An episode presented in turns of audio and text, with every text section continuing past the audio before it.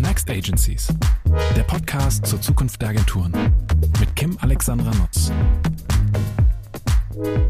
Herzlich willkommen zu einer neuen Folge von What's Next Agencies. Direkt eine Überraschung zu Beginn. Äh, es heißt ja What's Next Agencies und jetzt könnte man meinen, ich spreche mit AgenturvertreterInnen. Tue ich heute aber nicht. Heute geht es nämlich um gar keine Agentur, sondern es geht um eine Beratung, besser gesagt Strategieberatung. Mit den beiden Gründern von Different, Alexander Kiok und Jan Pechmann, diskutiere ich heute über neue Geschäftsmodelle, eine neue Positionierung, neues Wachstum und über Jans Herzensthema Purpose. Das ist nicht neu, aber ansonsten ist eigentlich alles andere neu in dieser Podcast-Folge und insofern ist das Motto neu.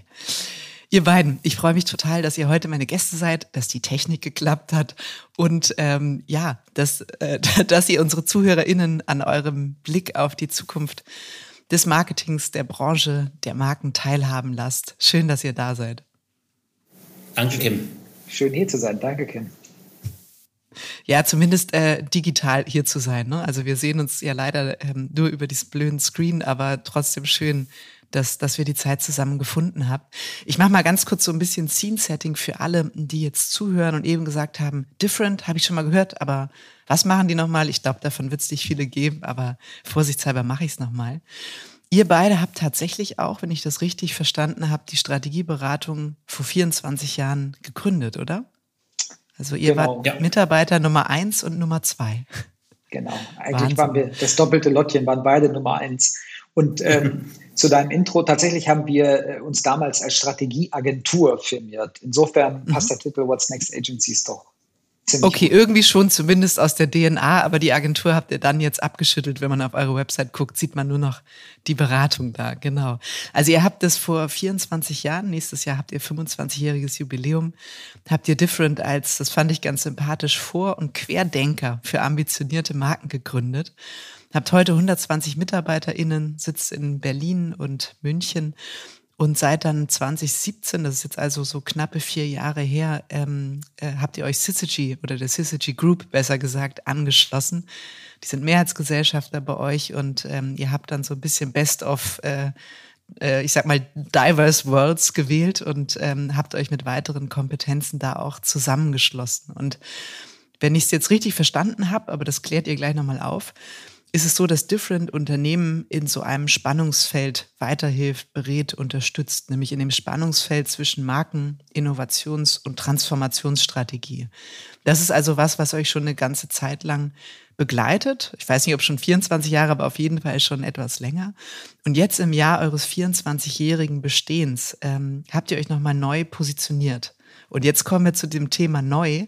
Ähm, ihr habt nämlich eine, wie ich finde, ganz wunderbare Positionierung gewählt ähm, ihr setzt alles auf das neue Wachstum. Und das ist jetzt direkt bei meiner Einstiegsfrage, das müsst ihr erklären. Was heißt neues Wachstum? Weil eine Zeit lang ist ja der Wachstumsbegriff so ein bisschen in, ähm, in Bierfaschist geraten. Ne? Höher, schneller, mhm. weiter.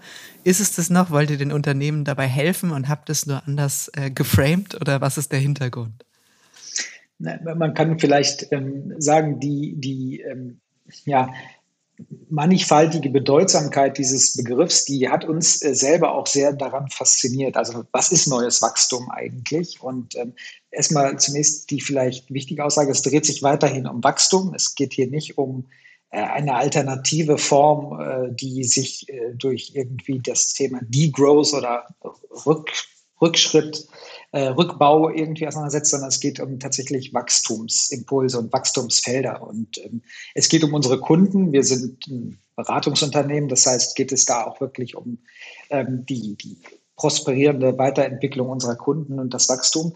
Allerdings, und das ist eine der klaren Grundfesten unserer Überzeugung geht es eben nicht mehr um das höher, schneller, weiter, also um dieses, wenn man so will, dieses binäre, lineare Wachstum, sondern es geht darum, eine äh, Wachstumsform zu finden, die ähm, nicht auf Kosten anderer agieren, äh, nicht auf Kosten, da kommt dann auch das Thema Umwelt natürlich mit rein, also nicht auf Kosten anderer Ressourcen, wobei damit nicht nur natürliche Ressourcen, biologische Ressourcen gemeint sind, sondern auch soziale Ressourcen, all das Thema. Das heißt wirklich ähm, Wachstumsfelder zu finden, die wirklich neu sind, die auch wirklich neuen Bedürfnissen oder auch neuen Technologien und eben halt auch auf äh, neuen, wenn man so will, Marktspielformen oder Marktmechanismen äh, beruhen und das wirklich für die Kunden zu finden. Wir haben das für uns so definiert, dass wir sagen, neues Wachstum ist für uns digital, es ist für uns nachhaltig, aber, und jetzt kommt, sage ich mal, der spezielle Different Flavor mit rein, getrieben aus den Stärken der Marke und auch der Organisation unserer Kunden. Das heißt, die Menschen ähm, in der Organisation der Kunden sind ein ganz, ganz wichtiger Faktor, um wirklich neues Wachstum erfolgreich einzuführen.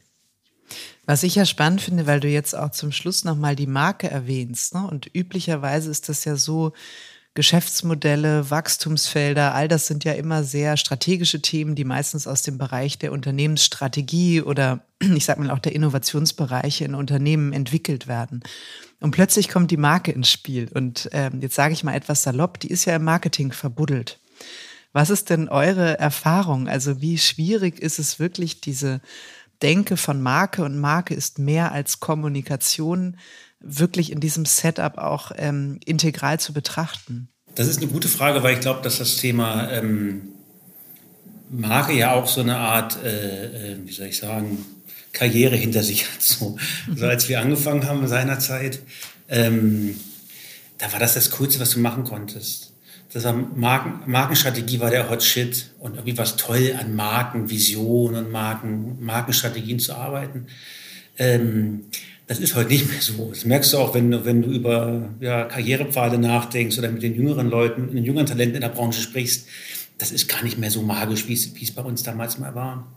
Und deswegen ist auch interessant, auch mit diesem Begriff des Purpose kommt ja eigentlich, wenn man so will, das Markenthema in, mit, mit, mit einer anderen Jacke äh, im Prinzip eigentlich wieder zur Tür rein und hat damit richtigerweise, wie ich finde, den Anspruch, mehr zu sein als der nächste Werbespruch. Es ist ein Anspruch an das Gesamtunternehmen und äh, ist ein unternehmensstrategischer Polarstern, der, der vorne hängen soll. So. Und ich glaube, das ist, das ist nach wie vor das, woran wir auch glauben. Wir kommen aus so einer Markenfuzzi-Ecke als Different und wir sind fest davon überzeugt, eine Marke ist viel, viel mehr als, als bedeutsame, relevante, kommunikative Botschaft. Es ist äh, tatsächlich ein Innovationssprungbrett für die Entwicklung eines Unternehmens, für Business Innovation, Service Innovation und so weiter und so fort. Und, und so, so verstehen wir auch das Thema. Mhm. Genau. Und ich, ich würde gerne noch ergänzen, ich glaube, es ist ähm, sehr tief in unserer eigenen DNA auch verwurzelt, ähm, Themen aus dem Marketing, aus der Marke heraus größer zu machen und nach vorne zu bringen. Ich glaube, das war etwas, dem sind wir die letzten 24 Stunden, äh, Stunden 24 Jahre verpflichtet gewesen. Ähm, immer schon. Äh, dieses Thema Purpose, Jan hat das gerade angesprochen, aber auch andere Themen, von denen wir immer eigentlich dieses, dieses äh, Winning Principle Marke und äh, letztlich sozusagen der, der höhere Polarstern, hast du es gerade genannt, der höhere Nordstern sozusagen einer Organisation, für den sich eben die Marke hervorragend eignet, den zu nutzen und den zu nehmen, um, um Unternehmen auch weiterzubringen, Organisationen weiterzubringen. Das heißt, ihr würdet auch sagen, die Purpose-Diskussion ist so eine Art ähm, äh, Defilibrator für Marken, ne? aus dieser ähm, Historie, die das Markenthema genommen hat, ähm, wo das dann in so eine Ecke im Unternehmen geschoben wurde und maximal noch als Corporate Design und ähm, Kampagnensprungbrett gesehen wurde, jetzt wieder als ein Element wahrzunehmen, was wirklich mit der Unternehmensstrategie, mit dem unternehmerischen Handeln und Selbstverständnis zusammenhängt hm. Dadurch hat man eigentlich eine Chance, Marke und unternehmerisches Handeln wieder stärker miteinander zu verbinden, als das möglicherweise die letzten zehn Jahre der Fall war. Auf jeden Fall. Also würde ich dir vollkommen zustimmen. Ich glaube, das ist ja der Unterschied eigentlich. Das ein Purpose ist ja nicht nur ein Versprechen an eine bestimmte Zielgruppe oder Kundengruppe, sondern ein Versprechen an die Gesellschaft. Und das kann man nicht nur kommunikativ äh, einlösen, sondern müssen im Prinzip alle Entitäten des Unternehmens, äh, seien sie ähm, ähm, äh, on-stage, das heißt wirklich am Customer Frontend oder im Backstage, äh, entsprechend äh, dran mitarbeiten. Und, und, das ist, und das ist cool, muss ich sagen. Und es macht auch Spaß, äh, auch mit dieser Selbstverständlichkeit auch an den Begriff ranzutreten. Und mhm. manchmal ist es auch so ein bisschen Wortklauberei oder auch irgendwie so, keine Ahnung, Business-Esoterik, die Unterschiede da jetzt raus. Was ist jetzt Word, Purpose auf? Was ist Marke im Vergleich dazu? Was ist eine Positionierung versus Purpose? Ich finde das gar nicht so motivierend sich da in diese kleinen, kleinen Geschichten reinzuhechten, sondern einfach zu gucken, lass uns gucken, die große Bedeutsamkeit eines Unternehmens artikulieren zu können, das große Versprechen zu finden, abzugeben und dann mit Leben zu füllen. Und bei diesem ins Leben, mit Leben füllen, kommen halt alle Protagonisten des Unternehmens mit ins Spiel. Und man merkt auch, by the way, dass das Kraftzentrum auch für Markengestaltung so ein bisschen, wenn man nicht aufpasst, wegwandert vom CMO und dass sich das die, sage ich mal, ganzheitlicher denkenden CEOs krallen oder eben wiederum andersrum der CMO mit diesem Thema eigentlich etwas tut, was das ganze Unternehmen weiterentwickeln kann. Mhm. Genau. Und das ist eigentlich auch ein gutes Beispiel deshalb, ähm, wo wirklich Themen auch von, von extremer Relevanz, von extremer auch strategischer Relevanz für Unternehmen tatsächlich wirklich aus dem CMO-Kontext, sage ich mal, kommen und äh, Deshalb, wir haben angefangen mit dem Begriff Markenpurpose. Heute reden wir eigentlich fast ausschließlich über Unternehmenspurpose. Und tatsächlich hat das ganze Thema damit auch nochmal eine andere Relevanzgrößenordnung bekommen. Und dann passiert eben im negativen oder aber in vielen Beispielen auch im positiven Fall, dass das sozusagen das Purpose-Thema so ein bisschen auch äh, von anderen im Unternehmen gekapert wird oder eben sogar weitergetragen wird. Das ist dann der positive Fall. Mhm. Ja, das ist ja eigentlich auch wunderbar, weil es sich rauslöst aus diesem theoretischen Konstrukt. Also Marke war ja immer sehr theoretisch und war vor allem den Marketingabteilungen mit Markenmodellen, Wertenkompetenzen, Differenziatoren und so weiter vorbehalten. Und plötzlich wird es ja etwas sehr Anfassbares und auch Anwendbares ne, für eine gesamte Unternehmung in der Kultur, Verhaltensweise, in Innovationsentwicklungsprozessen, wie ihr das ja eben auch gesagt habt, als Sprungbrett. Und was ich spannend finde, also ich finde es total lustig, dass wir jetzt schon direkt in der Purpose-Diskussion sind, weil eigentlich habe ich mir das als Schmankerl zum Schluss aufbewahrt. Das macht gar nichts, aber es zeigt ja, dass neues Wachstum und Purpose für euch im Selbstverständnis eben sehr eng zusammenhängen. Von daher, ähm, glaube ich, passt es auch gut, wenn wir es jetzt besprechen. Was ich schön fand, ich habe so ein ähm, Zitat entdeckt. Ich bereite mich immer ja ein bisschen vor auf meine Gäste. Sehr und ähm, Jan, entgegen der landläufigen Meinungen zum Thema Purpose, bist du ja der Ansicht, dass der Purpose kein, so hast du es so schön genannt, schicksalshafter Auftrag aus der Unternehmens- und Gründungsgeschichte ist, sondern eigentlich eine sehr bewusste und zukunftsgerichtete Entscheidung. Ja. Magst du das mal erklären? Weil ich höre immer, wann immer so ein Purpose geht, sagen die, du musst ganz tief in die DNA und am besten fragst du die Gründer, was sie sich damals gedacht hatten, jenseits vom schnöden Mammon. Äh, ja. Das ist also falsch, oder? Also das können wir hm. wieder in die Schublade legen. Das ist nicht, es ist nicht falsch als Tool, sage ich mal. Natürlich, also muss es ja auch glaubwürdig sozusagen in die Vergangenheit verlinkt sein muss sich da ja auch herleiten. Das ist schon so. Es ist, es ist aber ein Purpose aus meiner Sicht, wenn er gut ist, ist halt der Blick in die Zukunft und auch der Auftrag, den ich in Zukunft eigentlich an mich selber stelle, was ich in Zukunft für die Gesellschaft sein will und nicht, was ich in der Vergangenheit war. Und idealerweise, also andersrum gesagt, wenn du in der Vergangenheit keinen Purpose hattest, darfst du deswegen niemals einen dir neu entwickeln oder sozusagen äh, auch auf diese Seite durchschlagen. Das, das würde ich ja sehr schade finden. Also ich glaube, dass wo ich auch wirklich viele Sachen erlebt habe, die ich dann nicht gut fand, wenn, wenn, wenn ein Purpose-Projekt eigentlich so eine Art äh, neue, neue fancy Verpackung um, um den Gründungsmythos ist. Dann irgendwelche Gründerzitate oder so uralt Narrative, die allen schon ehrlicherweise zum Hals raushängen, auf, auf, auf Neudeutsch nochmal neu erzählt werden. Das ist, es, das ist es halt nicht. Oder selbst wenn es das wäre, muss man es ja trotzdem so übersetzen, zu sagen, nicht was hieß das in der Vergangenheit, sondern was heißt das in der Zukunft. Und ein guter Purpose packt nicht den Status quo in eine rhetorische Kuscheldecke, sondern ein guter Purpose macht eigentlich einen Stretch auf nach vorne und gibt dir auch einen Entwicklungsauftrag. Der tut idealerweise auch ein bisschen weh. Weil wenn es einfach nur more of the same, das aktuelle Business besser, besser kommt, dann ist es vielleicht Marketing-Positionierungsarbeit, muss ich sagen. Aber wenn es ein echter Purpose ist, dann, dann, dann bringt der Zug auf die Kette nach vorne und macht so einen Entwicklungsraum auf. Und das ist mir nur wichtig. Ja, guck gerne nach hinten. Du musst, ja, sag ich mal, das wahre Wesen, die Seele des Ladens irgendwie ergründen. Aber dann übersetzt die bitte nach vorne. Das wollte ich damit, glaube ich, gesagt haben. Okay. Und sag mal, was ist, was ist eure Erfahrung?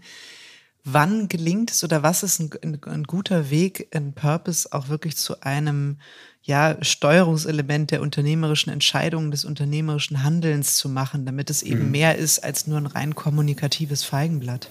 Ja, ich glaube, das ist ähm, relativ simpel. Es muss äh, äh, in, den, in, in, in, in der Hauptbibel der Unternehmensstrategie verankert sein. Es muss idealerweise zum zentralen Bestandteil der Unternehmensstrategie werden. Oh, Achtung. Ist Jetzt ist der Hörer raus. Das macht gar nichts. Uncool, kein Problem. Jetzt hörst du mich nur noch auf einem Ohr, aber das ist gar kein Problem. Auf einem Zylinder.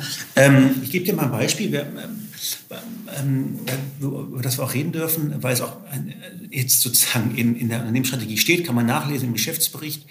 Ähm, der, der, der, der, äh, Purpose von, von Porsche, an dem Projekt hatten wir die Ehre mitzuwirken, der lautet äh, Driven by Dreams. Mhm.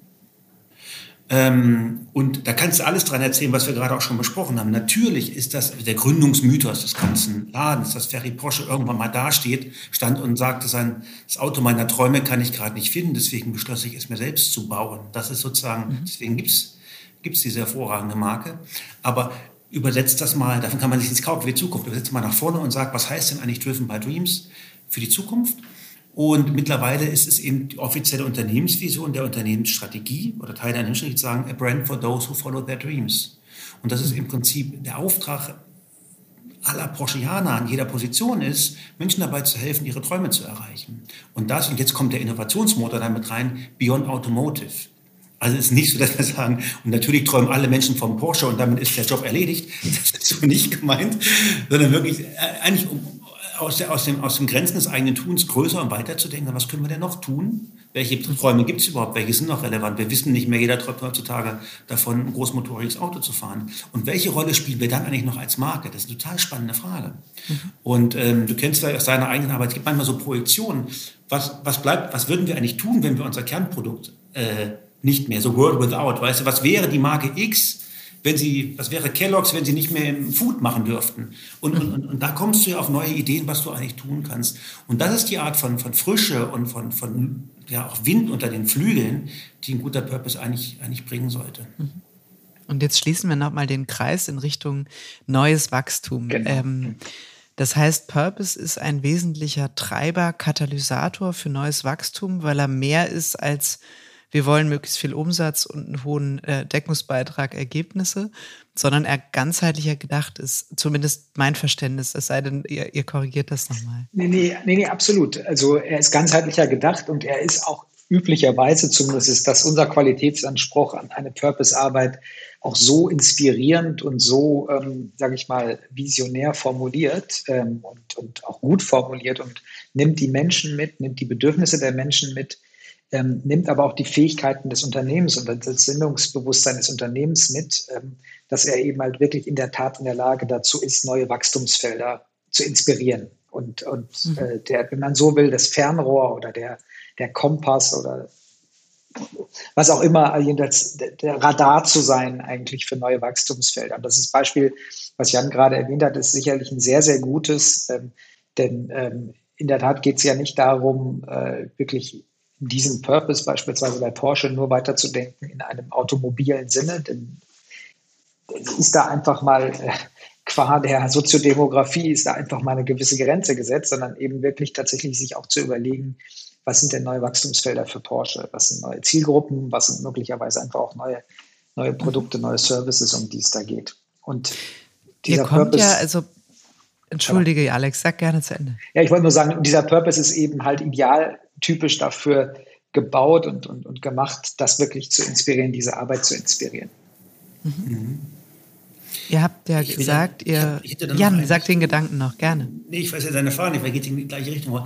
Was, was mir wichtig ist, nochmal deutlich zu machen, ähm, ich glaube, das mit dem neuen Wachstum ist bei uns wirklich als Vierfaltigkeit gemeint. Das Purpose-Thema dominiert jetzt da auch leicht so ein bisschen, weil es natürlich auch gerade so hip ist, aber wir sagen halt, es ist eigentlich dieser Viersprung aus. Oder andersrum gesagt, Achtung, ähm, bei uns gibt es so ein Sprichwort oder so ein Mantra, das heißt, vorne ist da, wo sich keiner auskennt. Das muss man ja auch mal akzeptieren, ja. Also wenn du wirklich sozusagen vor der Welle sein willst, wenn du wirklich was Neues machen willst, dann betrittst du halt Neuland und dann hast du per se erstmal keine Ahnung. Du weißt nicht, wo du bist, du weißt auch nicht, wo es lang geht und ähm, du hast vielleicht eine Kompetenz mit Ungewissheiten und neuen Dingen umzugehen. Das ist vielleicht der Skill, den du hast.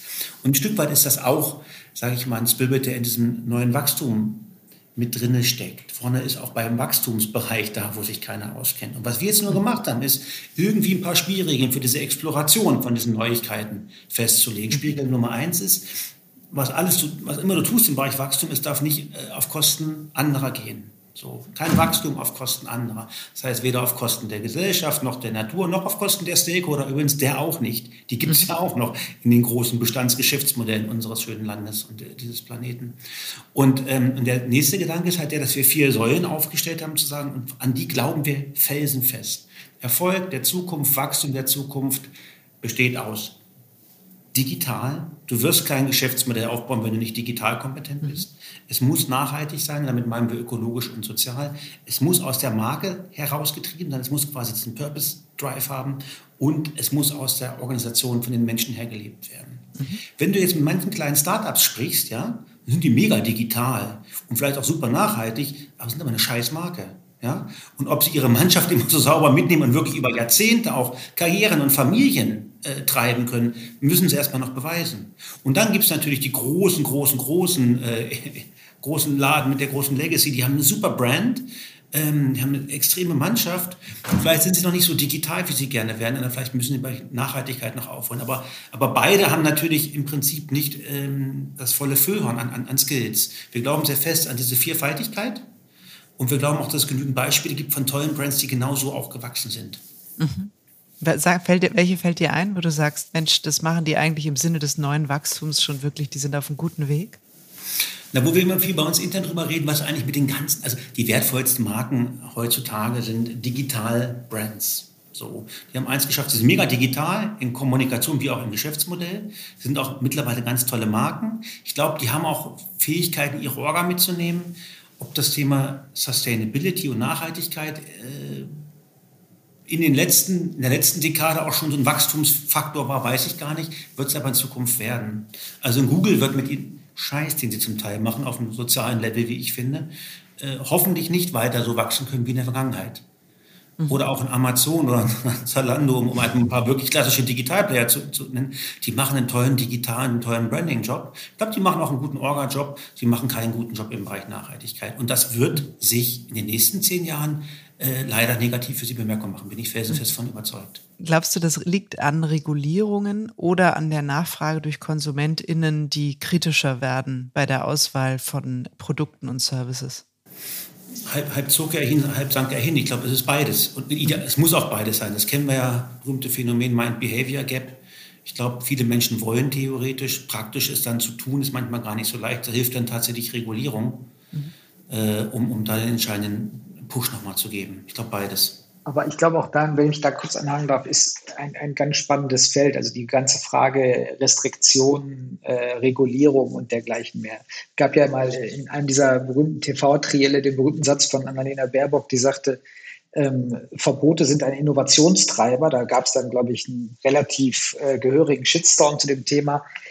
Ich finde das als politisches Konzept auch mh, hm, nur so mittel, äh, aber sie hat trotzdem ja recht in gewisser Weise, ne? muss man ganz klar sagen. Also nichts ähm, ja, setzt mehr Inspiration oder mehr, zumindest mehr innovative Kräfte frei als tatsächlich als Verbote, nämlich eben wie man versucht oder eben auch Restriktionen, wie man versucht, ähm, damit umzugehen. Und wenn man zum Beispiel nehmen wir das Thema der Ressourcenschonung oder auch wirklich des verantwortlichen Umgangs, ne, das Thema, dass sich Ressourcen auch wieder erneuern müssen und dass man mit dem eigenen Wachstum äh, die, die Ressourcen nicht zerstören darf, ähm, dann, dann ist das eine Restriktion, die ist sehr schlau und sehr vernünftig und die ähm, muss man vielleicht in der einen oder anderen Gesellschaftsform dann auch durchaus durch ein Verbot stärken, aber im Prinzip ist das die, die wirklich das neue Wachstum freisetzen. Das ist das, was wir uns darunter auch vorstellen, tatsächlich. Mhm. Und wenn man ganz ehrlich ist, ist das neue Wachstum, so wie wir es äh, deklarieren, eigentlich das älteste Wachstum der Welt,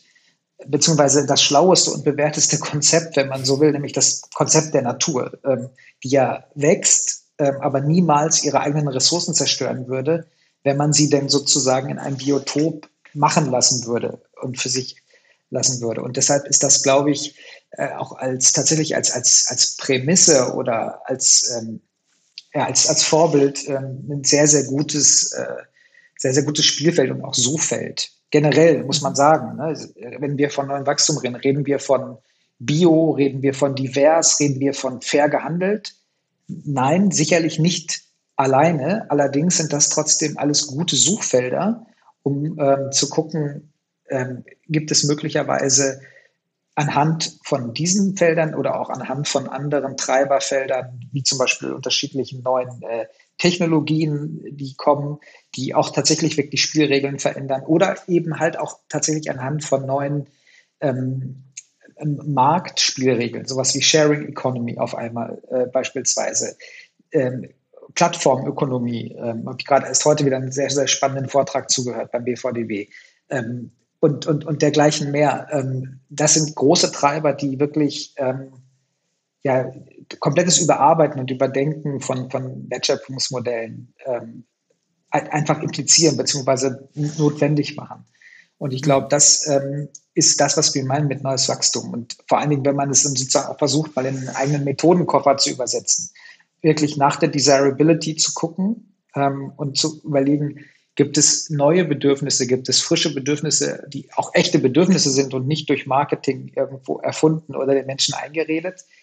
Gibt es Technologien, die wirklich nachhaltige Gamechanger sind und das tun, indem sie ähm, wirklich neue, beispielsweise neue Services freisetzen oder eben halt neue Wirtschaftsformen, also neue, neue Wertschöpfungsmodelle, die, die uns da einfach helfen, weiterzugehen. Das sind eigentlich immer diese drei Felder, die sind ja nicht neu per se, das ist ja ein alter Hut, aber ähm, die wirklich nochmal in neuen Abwägung äh, und auch Abschichtungen zu betrachten miteinander. Ähm, das, ist, das ist eigentlich neues Wachstum, wenn man so will, aus der Methodik heraus.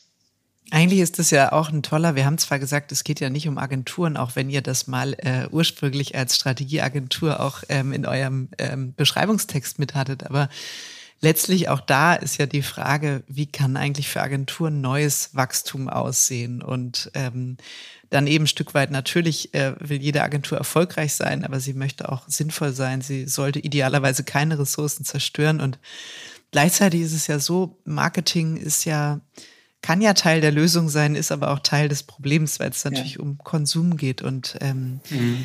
ihr habt ja auch in dem Zusammenhang, oder Jan, ich glaube auch, du hast das Thema ja auch maßgeblich mit ähm, vorangetrieben, dieses, ähm, hilf mir mal schnell, ich glaube, das heißt äh, Bündnis für klimapositives Verhalten. Ähm, yes, e baby, genau. Yes, yes, ich habe es hingekriegt. Puh, ich habe die Notiz schnell noch gefunden. Den Marketing for Future Award. Und ja. ähm, jetzt könnte man ja denken, ja, das ist wieder einer dieser Awards, wo man guckt, wer die schönste nachhaltige Feigenblatt-Kommunikation gemacht hat. Ich glaube, der ist zwei Jahre alt und ähm, mhm. du hast den ja entwickelt, weil es dir um einen wirklich substanziellen Beitrag des Marketings zu diesem Thema auch ging.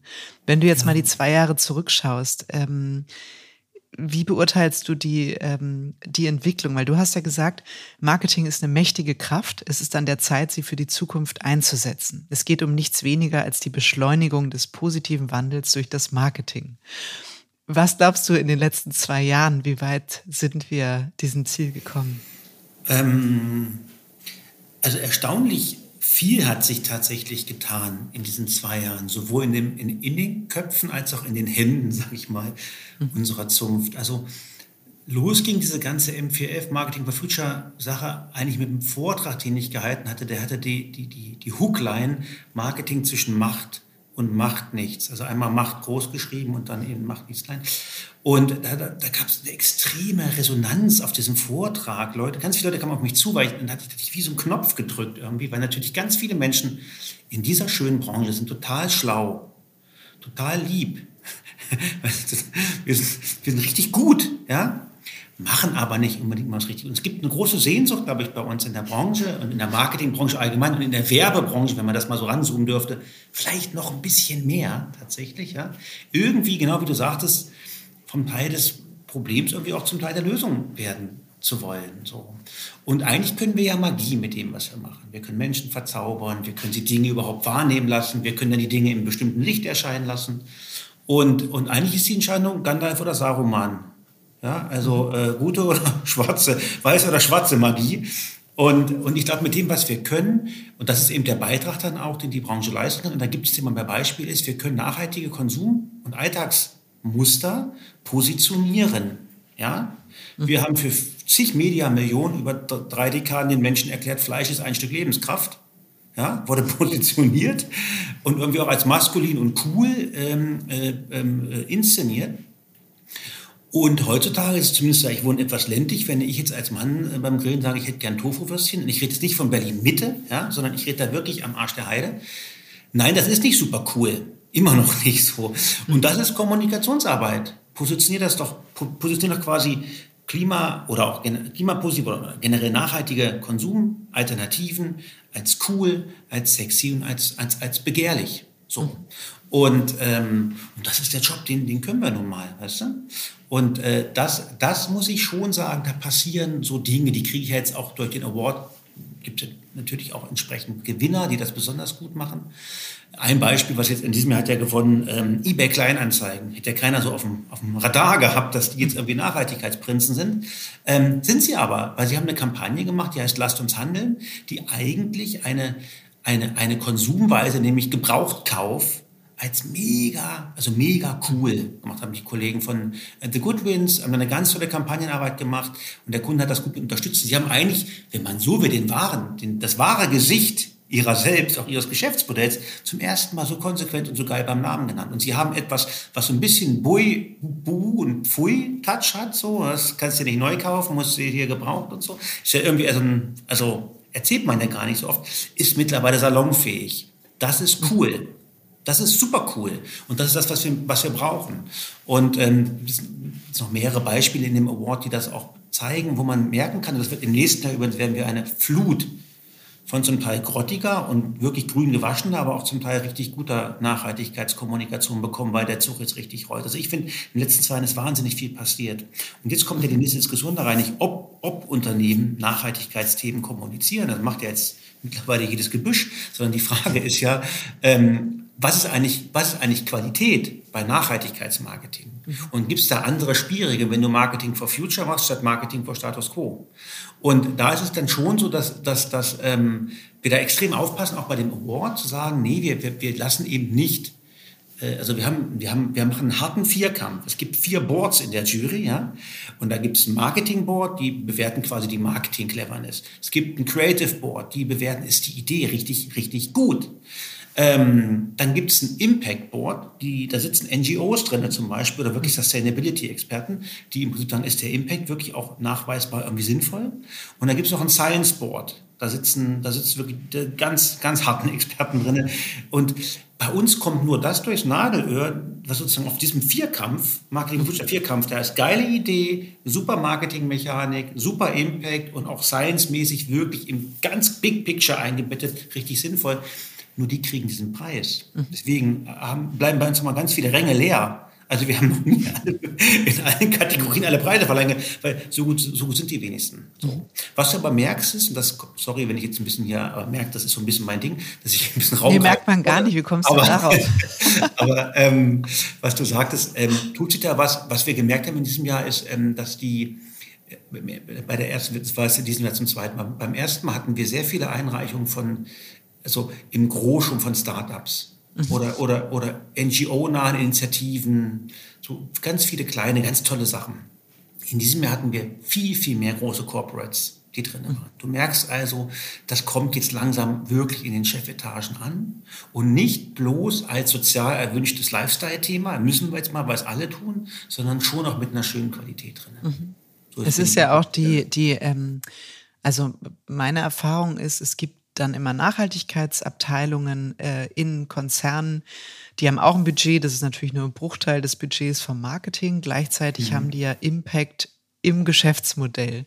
Und dann ist es manchmal so, dass Marketing sagt, ja gut, wir machen ein bisschen Nachhaltigkeitskommunikation mit und dann gibt es irgendwann eine Kollegin im Marketing, die macht dann Nachhaltigkeitsmarketing und mhm. ich finde es nach wie vor interessant, außer die ganz großen Corporates, ähm, dass das Budget für Nachhaltigkeitskommunikation im Vergleich zu der anderen Imagekommunikation und Abverkaufskommunikation verschwindend gering ist. Ja.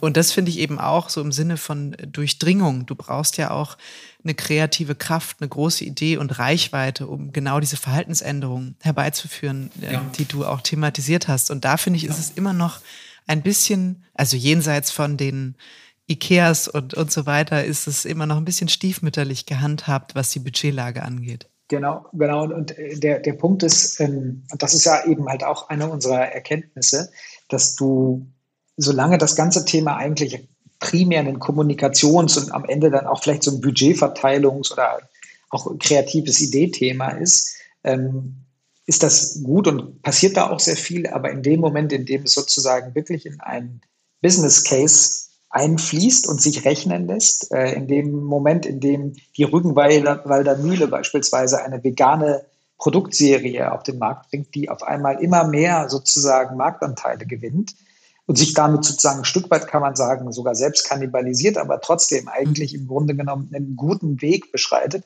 In dem Moment kriegt das Thema eine andere Dynamik. Und das ist das, was wir mit dem neuen Wachstum tatsächlich sehen. Ähm, insofern Purpose oder auch, auch Marke, auch Kommunikation, auch das, was wir mit dem Award oder Jan vor allen Dingen mit, seinen, mit seiner Initiative mit dem Award äh, dann auch nochmal sozusagen versucht zu, zu dokumentieren und zu manifestieren, das sind alles ganz, ganz wichtige Bestandteile. Ähm, sie sind aber, wenn es gut und richtig läuft, und das ist ja auch ein bisschen die äh, Prognose von dir, Jan, dass immer mehr jetzt auch große, auch wirklich ernst gemeinte und, und auch wirklich mit, mit substanziellen Produktwahrheiten und Produktversprechen hinterlegte Kommunikation irgendwie auf den Markt kommt, dass das einfach damit zusammenhängt, dass in den Unternehmen eben halt das ganze Thema nicht nur Nachhaltigkeitskommunikation ist, sondern auch wirklich ähm, eine Überzeugung von Nachhaltigkeit und auch von neuem Wachstum ist und dass Produkte so ausgelegt werden oder zumindest Serviceketten so ausgelegt werden, Distributionskanäle so ausgelegt werden, dass, dass diese Themen eben halt eine andere Nachhaltigkeit bekommen.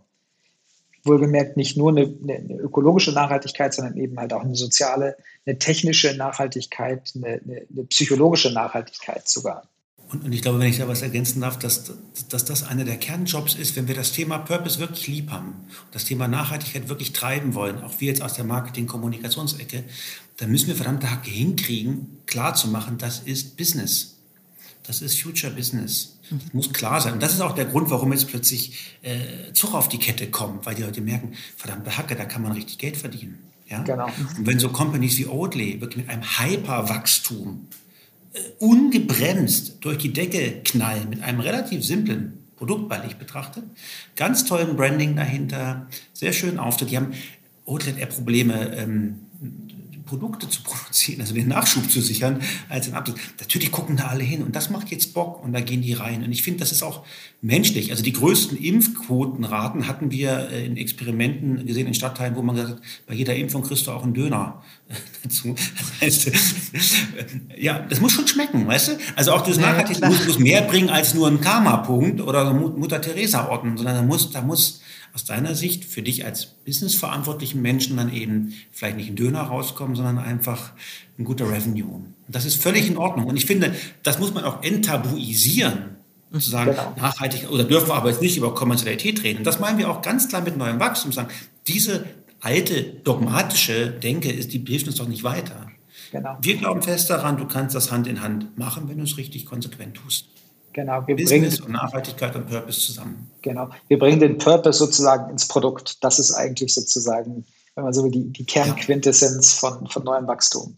Mhm. Tatsächlich. Und übrigens, äh, Oatly äh, als Beispiel äh, dürfen wir ja auch nennen, weil wir sie ja, glaube ich, im letzten Jahr ähm, zum, zum Goldmedaillengewinner gekürt haben. Leider nur Silber. Leider nur Silber. Aber das ist, weil du vorhin danach fragtest, was ist eine Marke, die also im Prinzip genau diese, dieses Vierblatt oder dieses Viererkleeblatt erfüllt, die eben halt natürlich nachhaltig ist, das Produkt per se, ähm, die aber eben halt aus einer sehr starken Marke heraus, das hat Jan gerade beschrieben, ähm, aus einer tollen Organisation. Wir kennen ein paar von den Leuten, die bei Oatly arbeiten. Das ist einfach wahnsinnig. Wir haben ja auch äh, rund um dieses, ähm, äh, diese, dieses, ähm, ach, wie heißt es nochmal? Mit, mit, dieses Polit Petition? Ja, diese Petition, genau, sorry. Ja. Also die sich sozusagen wirklich ja mehr oder weniger eigentlich quasi in ihrer Freizeit hingesetzt haben und diese Petition dann über die eigene Marke, das hätten die für ihren Marktauftritt nicht gebraucht, aber das sind halt Überzeugungstäter und die auch durchaus, wenn man jetzt wirklich mal ins, in die digitale Welt geht, das ist jetzt bei Hafermilch ein bisschen schwierig, da eine eins zu eins Übersetzung zu finden, aber die trotzdem geile Sachen machen, auch digital oder die die Marke eben echt als Experience-Marke. Ähm, und das ist ja eigentlich das, was wir meinen im Kern damit. Es geht ja nicht nur um digital als 01 und, und äh, auf dem Bildschirm, sondern es geht wirklich um Experience. Und da ist Oatly äh, wirklich auch herausragend. Also das ist wirklich ein Prototyp für eine Marke, die neues Wachstum geschaffen hat und auch wirklich eigentlich zu, zu, zu niemandes Nachteil, außerdem vielleicht der klassischen industriellen Milchproduzenten. Und das ist dann an der Stelle wieder okay. Also das sind die einzigen Nachteilsnehmer, die wir akzeptieren. Alte Konkurrenten. Es ist ähm, äh, lustig, Alex, dass du auch gerade ähm, die äh, Customer Experience als Bestandteil der Digitalität ja auch nennst, denn ihr habt ja 2020 seid ihr ja fusioniert, auch mit einer ursprünglichen Schwestergesellschaft, ne, USeeds, die ja auch für das ganze Thema Customer Centricity, Customer Experience zuständig sind. Und wir sind jetzt zwar, ich sag mal so, vielleicht irgendwie aufgrund der Leidenschaft relativ schnell in dieses Marketing- und Kampagnenthema gerutscht, aber Neues Wachstum heißt ja für euch äh, eben aus der Marke heraus, die Marke als oder der Purpose dann eben auch ähm, fast noch näher am Unternehmen dran als Treiber dieses neuen Wachstums. Und es gibt ja aber auch aus eurem Kompetenzfeld heraus mehrere Facetten, aus denen ihr das Unternehmen ähm, oder die Unternehmen beratet in Richtung neues Wachstum. Welche Kompetenzen brauche ich denn als ähm, Strategieberatung für neues Wachstum? Also was werft ihr ins Rennen? Wie sehen eure ähm, äh, eure hybriden Teams aus? Also wir haben im, im Grunde genommen äh, drei Kernsäulen eigentlich, in denen wir beraten. Wir sind in, intern dann äh, nach Industry Teams organisiert. Da gibt es verschiedene, das ist vielleicht jetzt gar nicht so interessant, aber ähm, wir haben eigentlich diese drei Säulen. Wir haben die, die Bildsäule, wir haben die Grow-Säule und wir haben die Transform-Säule. Die Bildsäule, da geht es wirklich darum, mit Kunden zum Teil auf eine sehr, sehr auch wirklich ökonomische, wenn man so will, fast klassisch unternehmensberaterische Art und Weise ähm, Geschäftsmodelle zu bauen, zu entwickeln, sie im Markt zu testen. Da spielen MVPs eine Rolle, da kommen dann auch die digitalen Kollegen, ähm, also die digital entwickelnden, implementierenden Kollegen sehr um die Ecke, weil solche Sachen, solche Tests, solche Markttests halt oft sehr stark digital getrieben sind oder sogar digital basiert sind. Ähm, aber eben wirklich dort eine, eine, Marktpositionierung zu bauen. Und das ist das, was wir unter dem Thema Bild. Da sind aber auch Business mhm. Architects sind äh, involviert, die bei uns im Team agieren. Da ist so das, was wir so klassischerweise so den, die, Business Case oder die Business Impact Seite sehen. Wir haben für uns als zweites eine, eine klare Säule rund um das Thema Go-to-Market. Also wirklich, ähm, was heißt es denn dann, wenn das Produkt wirklich steht oder wenn ein, ein Produkt sozusagen da ist ähm, oder ein Service, ein Angebot, das dann auch wirklich in den Markt zu bringen und am Markt zu positionieren. Da geht es dann ja auch um Marketing, da geht es um Kommunikation, aber da geht es eben halt auch um wirklich die Gestaltung der, der Experience, die Optimierung der Experience ähm, mhm. um da wirklich die letzten Potenziale rauszuholen. Und last but not least, ähm, das ist diese dritte Säule, die wir Transform nennen. Die hieß bei uns früher Enablement und ich glaube, das beschreibt sie auch ganz, beschreibt auch ganz gut, dass es wirklich darum geht, äh, Organisationen, die Menschen mitzunehmen. Jan sagt dazu immer so gern, das ist der Bock-Faktor. Ähm, Wenn es um, um Menschen geht in der Organisation, die müssen eben halt Bock haben, äh, ein neues Geschäftsmodell mit einem neuen Marktauftritt auch wirklich rauszubringen und erfolgreich zu machen. Und das sind die mhm. drei Säulen, auch auf denen wir sozusagen uns von der Expertise unserer Kollegen, unserer Mitarbeiter ähm, ganz klar fokussieren in diesen Bereichen. Mhm. Das heißt auch, ihr habt ähm, wahrscheinlich gar nicht so prototypische Projekte. Wenn ich jetzt frage, ne, mit welchen Projekten kommen klassischerweise ähm, Kunden und Unternehmen auf euch zu, dann können das sehr, sehr unterschiedliche Projekte, je nachdem mhm. auch welche Säule betroffen ist, sein. Und daraus äh, sind dann natürlich logischerweise auch völlig unterschiedliche Kompetenzen bei euch, bei Different aus den Teams gefragt. Oder also es kann sogar sein, dass sich die Säule Bild ganz anders anfühlt, also fast wie ein anderes Unternehmen als die Säule Transform, weil es so andere Fragestellungen ja. sind. Ja, das, das, ist definitiv so. Also gerade wenn du die beiden jetzt erwähnst, das sind die, die sozusagen bildlich gesprochen auch tatsächlich sozusagen die beiden Pole eigentlich bedienen, ähm, die zum Teil sich auch an, an, unterschiedlichen Stellen im Unternehmen, also unserer Kunden aufhängen lassen. Also von wirklich mhm. tatsächlich sehr people- und HR-getriebenen Fragestellungen und auch Aufgabenstellungen bis hin zu wirklich sehr, oft sehr, sehr zahlengetriebenen und eben halt einfach mit anderen Menschen im Unternehmen zusammenarbeitenden Fragestellungen, die sehr stark noch aus diesem mhm. Bildbereich kommen. Mhm. Was ich genau. spannend finde, auch aus der Erläuterung jetzt der drei Säulen, das habe ich auch irgendwo ähm, gelesen, in den vielen Sachen, die ich äh, von euch und über euch gelesen habe, dass Strategieberatungen eben äh, künftig eine deutlich stärkere Exekutionskompetenz aufweisen müssen. Also alles wird schneller, iterativer und vor allem auch kreativer und nicht mehr so dieses, äh, wir werden glücklich, wenn wir 300 Charts Theorie abgegeben haben oder strategische Herleitung. Ähm, und das finde ich, hat man jetzt auch in der Erläuterung der drei Säulen ganz schön gemerkt. Ne? Es geht ja um dieses Bauen, Testen, Rapid Prototyping, Machen, Evaluieren, ähm, Leute mitnehmen. Also das ist ja genau. das, wo früher dann die anderen Strategieberatungen gesagt haben, so, wir sind fertig, wir geben das jetzt ins Transformation Office, seht mal zu, wie ihr den Weg jetzt ohne uns weitergehen könnt. Also das finde ich spannend. Was, was ist eure Erkenntnis ähm, mit Blick auch auf Strategieberatungen, die eher nicht aus dem Markenbereich, sondern wirklich aus diesem Geschäftsmodell, Strategie, Transformationsbereich kommen? Ist das für die noch eine Hürde, in die Exekution zu kommen? Also das ist ja, das ist ja sozusagen gerade der, der, der, der Trend hier. Unser, unser mhm. ehemaliger Vorstandsvorsitzender Lars Lehne hat ja mal diesen schönen Artikel ähm, Hund beißt Mann oder Mann beißt Hund. Da ging es so ein bisschen darum, wenn sozusagen die Kreativbranche jetzt mal zurückschlägt, weil die Consulting-Branche halt so beherzt äh, in, in, in den Kreativtopf greift und sich auch durch, durch Fusion oder, oder, oder andere Maßnahmen sozusagen Skills hinzuholt, die sie halt nicht hat, nämlich Empathie, Kreativität, äh, auch Schnelligkeit im, im, im, im, Pragmatismus, im Denken und Handeln. Und, und, und, und andersrum fangen jetzt eben auch äh, Agenturen an, sozusagen zurück, zurück, zurück äh, zu schlagen in, in der von das Sicherheit Analytics oder auch Prozesssicherheit oder eben businessstrategische Kompetenzen so draufholen. Und ähm, was du angesprochen hast, eben so ein bisschen nebenbei, ist, glaube ich, das ist eigentlich der eigentliche USB. Nicht, ob du diese Kompetenzen irgendwie zusammenkaufen kannst. Das ist ehrlicherweise überhaupt kein Problem. Wenn du Kohle hast, natürlich nur.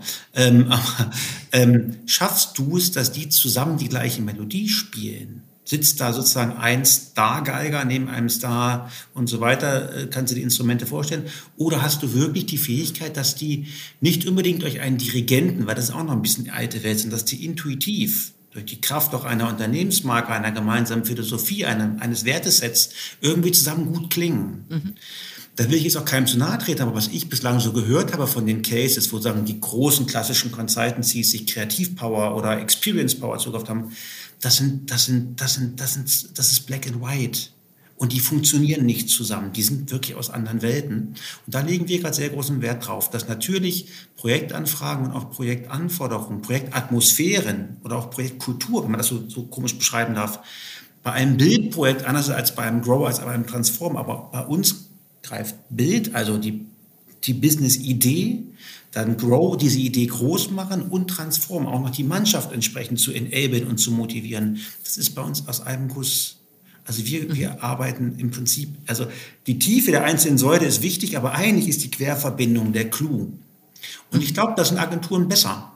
Oder agenturlike äh, Ökosysteme sind besser im Kollaborieren. Das, das genau, das, das wollte ich auch betonen. Also in der Tat dieses, hm, dieses Mindset tatsächlich von Kollaboration, das ist, glaube ich, ein ganz, ganz wichtiges. Und das, das, das merkt man zum Beispiel bei uns auch, ähm, weil wir können Projekte eben halt relativ schnell dann mal auf die Straße bringen oder aber eben halt sie total systematisch, substanziell auch empirisch erforschen, bevor wir sie schnell auf die Straße gebracht haben. Also auch diese Flexibilität, dieses Vor- und Zurücks ähm, und dass wir das auch tatsächlich aus einer Organisation anbieten können, plus natürlich eben bei uns auch durch die Gruppenzugehörigkeit zu Syzygy ähm, auch das, das, das technologische Umsetzungsversprechen mhm. wirklich glaubwürdig auch mit abliefern zu können und zu sagen, ähm, natürlich sind wir auch in der Lage, da Ideen, die wir gebaut haben, eben nicht an der Strategiephase abzubrechen oder an der Kreativphase abzubrechen, sondern eben halt auch wirklich dann ähm, ja, in, in den Markt zu tragen und auch wirklich marktfähig mhm. zu machen. Das ist eine ganz wichtige Sache. Ich meine, es gibt so diese, diese, diese berühmte äh, Entwicklung, wo man einfach sagen muss, früher äh, warst du als Berater ähm, schon relativ gut, wenn du, wie keine Ahnung, in einem kollaborativen Prozess mit dem Kunden 10, 20, 30 Ideen äh, entwickelt hast, die getaugt haben für, für Businessmodelle. Und dann hast du dich in der Tat oft zurückgezogen oder dich nicht mehr so richtig drum gekümmert, hattest auch oft nicht das Mandat zu, zu, zu sehen, was daraus wird. Und da haben auch viele Unternehmen, ich glaube, aus den Erfahrungen so der letzten zehn Jahre auch sehr gelernt. Äh, da gab es ja unterschiedlichste Ansätze mit Corporate Venturing und äh, mit Acceleratoren, auch mit, mit wirklich sozusagen Ausgründung. Ähm, die haben ja mal mehr und mal weniger funktioniert, die meisten nicht so überragend. Und ähm, da gibt es einfach heute ganz klar ähm, die, die, die, den Auftrag an uns, ähm, ein, ein, einen sehr customizeden Ansatz zu liefern ähm, und, und wirklich die, also handverlesen eigentlich im Grunde genommen die Expertise mit reinzubringen in so ein Projekt. Mhm. Und wie gesagt, und manchmal ist die, die, die Frage einfach, können wir das schnell zum Leben erwecken oder können wir das vielleicht im Gegenteil erstmal sehr, sehr substanziell erforschen? Ähm, diese Frage, die, die bringt uns sozusagen an den, ans Spiel. Durch eure neue Aufstellung oder auch Ausrichtung verändert sich ja eigentlich für euch auch der Auftraggeber. Also so klassisch kommend aus der markenstrategischen Lehre war das dann wahrscheinlich immer der Leiter strategisches Marketing, CMO, ähm, vielleicht irgendwie Vorstand für Vertrieb und Marke. Und ähm, was ist eure Erfahrung? Sind es häufiger jetzt CEO-Projekte? Oder ist es zumindest auch das Ansinnen, ähm, auf, auf CEO-Level ähm, gewisse Themen zu platzieren? Wir sprachen ja vorhin auch über die ein bisschen Rolle des CMOs, wie sie sich entwickelt hat und welches Potenzial sie vielleicht auch hätte, ähm, sich in andere Gefilde wieder als Impulsgeber von Unternehmen ähm, vorzutasten?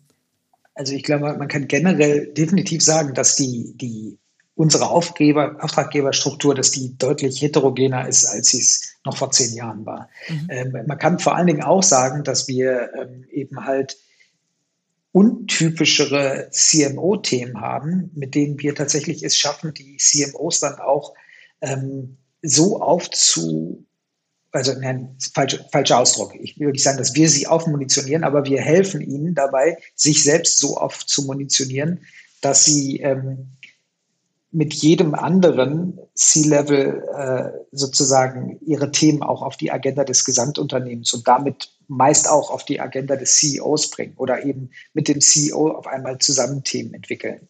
Das Ganze ist, ähm, haben wir vorhin kurz darüber gesprochen, sicherlich gekommen irgendwie aus dem ganzen Purpose-Thema heraus. Es sind aber heute ganz, ganz viele andere Themen, die der CMO, weil er einfach dann vielleicht doch den nächsten Draht hat zu Konsumenten, oft auch zur, zur eigenen Organisation, die er spürt und die er früher aufsetzen kann, die er in der Vergangenheit vielleicht nicht so substanziell aufsetzen konnte und die wir aber jetzt sozusagen, indem wir sie eben tatsächlich in ein Business Case verpacken, in echten Business Impact ähm, sozusagen übersetzen, ähm, dann tatsächlich viel, viel schneller auch in der äh, Unternehmensagenda weit nach oben kriegen. Mhm. Und das ist definitiv passiert, kann man sagen. Vielleicht noch eine Randbemerkung dazu. Ähm, wir haben bei Different das große Glück, dass wir eigentlich die letzten 10, 15 Jahre über schon immer ähm, mit Teilen unseres Portfolios oder unseres Angebotes an uns an, an, an Unternehmens- oder an Kundenstrukturen generell gewandt haben, die nicht nur aus dem Marketing kamen. Also das ganze Thema mhm. dieser Kompetenztransformation oder Enablement die hatte ganz früh schon sehr viel zu tun mit strategischen HR-Abteilungen, die so vor zehn Jahren, zwölf Jahren groß geworden sind in Deutschland und auf einmal überall auf der Agenda waren, so im, im, im Zuge des, des fortschreitenden War for Talents. Und da haben wir ähm, ganz, ganz tolle Kompetenzen auch für uns entwickelt ähm, und haben deshalb eigentlich heute einen, einen, einen sehr guten Überblick nach wie vor über die Corporate Agenda und können das entsprechend auch spielen was ich, wenn ich darauf noch ergänzen möchte, ich glaube, es ist eigentlich fast weniger eine Frage des, des Titels, mit wem wir zusammenarbeiten, sondern irgendwie auch ein bisschen der, keine Ahnung, der, der Einstellung oder des Impetus, mit dem dieser Mensch unterwegs ist. Weil es gibt, glaube ich, auch im Bereich CMOs einige CMOs, die sich irgendwie wirklich tatsächlich als, als, als Verpackungskünstler für Produkt Themen äh, betrachten und die ihre Skills sehr darauf verlegen, wie kommunikationsstrategische Ausspielung zu erfolgen, die auch eine große Mediakompetenz haben, die ich gar nicht gering schätzen will, aber die ist aus meiner Sicht ersetzbar irgendwo. Die kann man sich im Zweifelsfall auch gut einkaufen. Ich glaube, dass wenn, wenn, wenn, wenn ein CMO seinen Impetus so sieht, zu sagen, er ist derjenige welche, der weiß, wo eigentlich Relevanz der Zukunft, der, der sozusagen respon, responsibel auch zum Zeitgeschehen in der Lage ist, die, die Räume zu sehen, die, die in Zukunft aufgehen, dann ist das 100 zehnprozentig businessrelevant. Und wenn er so durch seinen Job geht und auch so durch sein Unternehmen geht und so in seinen Meetings auftritt, dann hat er auch die Themen. So. Mhm. Und genauso gibt es wahrscheinlich CEOs, die wiederum dieses Thema neue Businessräume sehen, gar nicht für ihren Halten, sondern das muss der Innovationsfuzzi machen. Und mhm. also ich will es gar nicht so Ja, hast du recht, das ist wirklich an die Art von Frau oder Mann, mit der man mit der man es dann jeweils zu tun ja. hat, weißt du? Ja, bin ich total bei euch. Ist ein absolutes Mindset-Thema. Sag mal, was mich so interessiert, weil das ist die ähm, Erkenntnis, dass eigentlich tun sich ja Strategieberatung und Agenturen mit ihren eigenen Positionierungen immer sehr, sehr, sehr schwer. Da wird mal so ein Prozess angestoßen, da dauert der ja. ewig lang, dann wird er wieder verbuddelt, weil Kundenprojekte wieder wichtiger sind und eigentlich all das, was man kann, also die Methodenkompetenz, ja, der, der ganze Koffer, das liegt ja alles da und man selber tut sich so wahnsinnig schwer, das bei sich anzuwenden. Und ich mache ja kein Geheimnis draus, dass ich ein großer Fan eurer Positionierung bin, weil ich die sehr klug positiv äh, im Framing finde und weil die auch neugierig macht. Ähm, sonst würden wir ja auch nicht sprechen. Ähm, also die Frage ist, wie habt ihr das hingekriegt? Was war das? War das ein schmerzhafter um Prozess? Ging das schnell? Hattet ihr externe Berater? also ähm, ja, man kann die Geschichte ganz lang erzählen. Ich versuche jetzt mal wirklich auf den Punkt zu bringen. Wir haben uns im letzten Jahr dann im Zuge tatsächlich auch des, des Mergers, du hast es angesprochen, mit unserem Schwesterunternehmen äh, ähm, USeeds äh, unter unserem Markennamen ähm, dann daran begeben, äh, uns zu überlegen, ähm, wenn wir zusammengehen, welche Möglichkeiten bieten sich eigentlich aus, aus diesen beiden Kompetenzen, mit denen wir auf den Markt gucken, also unserem Markenthema und dem Experience, der Experience-Kompetenz, der Kollegen und ähm, haben uns relativ systematisch hingesetzt, haben eine, ja, eine strategische Stoßrichtung, die haben wir tatsächlich selber aus uns selbst heraus entwickelt. Ich gebe zu, aber du hast mit allem, was du sagst, recht. Das äh, wird immer verschoben, wird immer nach hinten priorisiert. Wir haben uns dann irgendwann mal, und da hat uns dann an der Stelle doch die Pandemie geholfen, ähm, als es gerade so erlaubt war, haben wir gesagt, jetzt machen wir ein Offsite. Und da sind einfach alle hingekommen. Äh, die bei uns im Unternehmen was zu sagen hatten und äh, also im Sinne von was zu beitragen wollten und haben das dann tatsächlich wirklich in so einem Offsite gemacht mit der ganzen Führungsmannschaft und haben den, haben die in den Flock eingeschlagen, haben die Richtung eingeschlagen. Mhm. Und dann passierte allerdings etwas, und deshalb hat Jan auch gerade so ein bisschen die Augen verdreht, äh, auch hörbar, glaube ich, für die Hörer. Ähm, dann, hörbar dann, die Augen verdreht, finde ich sehr gut.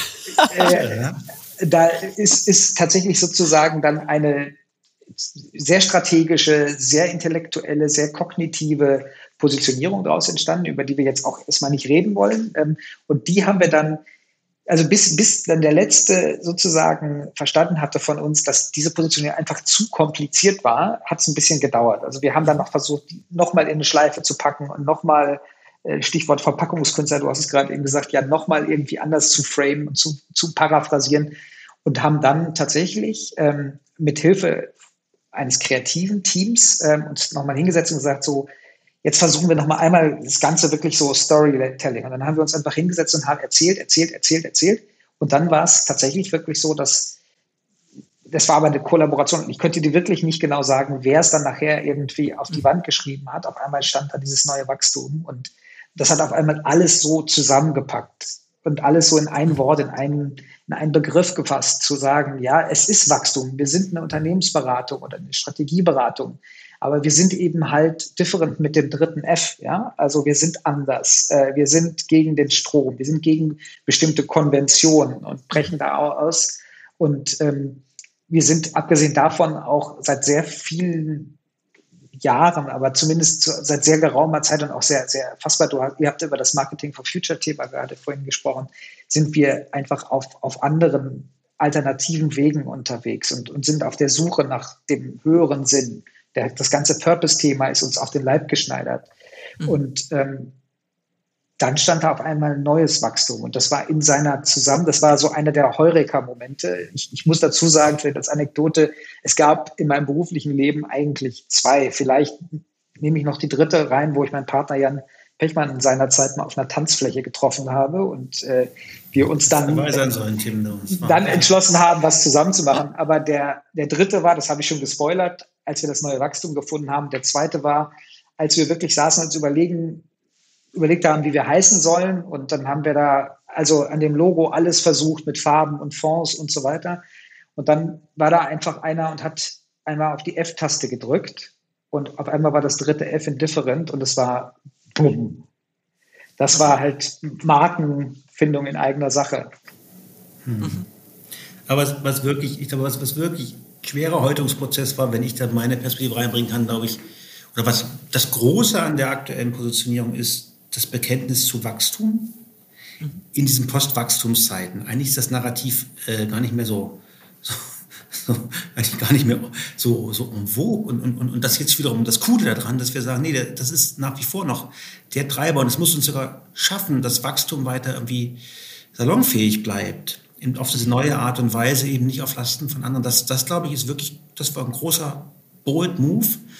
Und dann für uns tatsächlich auch der Schritt, wir haben das jetzt ein bisschen ausgeblendet, aber bis vor einem Jahr hießen wir Strategieagentur da waren Alex und ich auch stolz drauf, wie Bolle, dass wir das erfunden haben. Ja? Das Genre der Strategieagentur. Das Beste aus beiden Welten. Die Analytik einer Beratung, die Coolness und Lässigkeit, Kreativität einer Agentur, pipapo. Und da jetzt sozusagen für uns auch zu sagen, wir verlassen jetzt wirklich diesen Agenturtanzbereich und, und werden der wir sind. Wir sind eine Beratung eigentlich auch schon immer gewesen. Das waren die großen Schritte und da braucht es Hilfe von außen tatsächlich. Braucht es eine starke Hebamme. Toll, aber die hat das Kind zur Welt gebracht und es schreit und ist vital. Yes. das ist gut. Ja. Ja. Ihr beiden habt tausend Dank. Es hat äh, genauso viel Spaß gemacht, wie ich mir erhofft habe, äh, mit euch über das neue Wachstum zu sprechen. Und ähm, ich wünsche euch auf eurem neuen Weg ganz, ganz viel ähm, Glück und vor allem viel Freude und Sinn. Dankeschön. Danke gleichfalls. Danke. Danke, Tim. War super. Vielen Dank. Vielen Dank. Tschüss. Tschüss.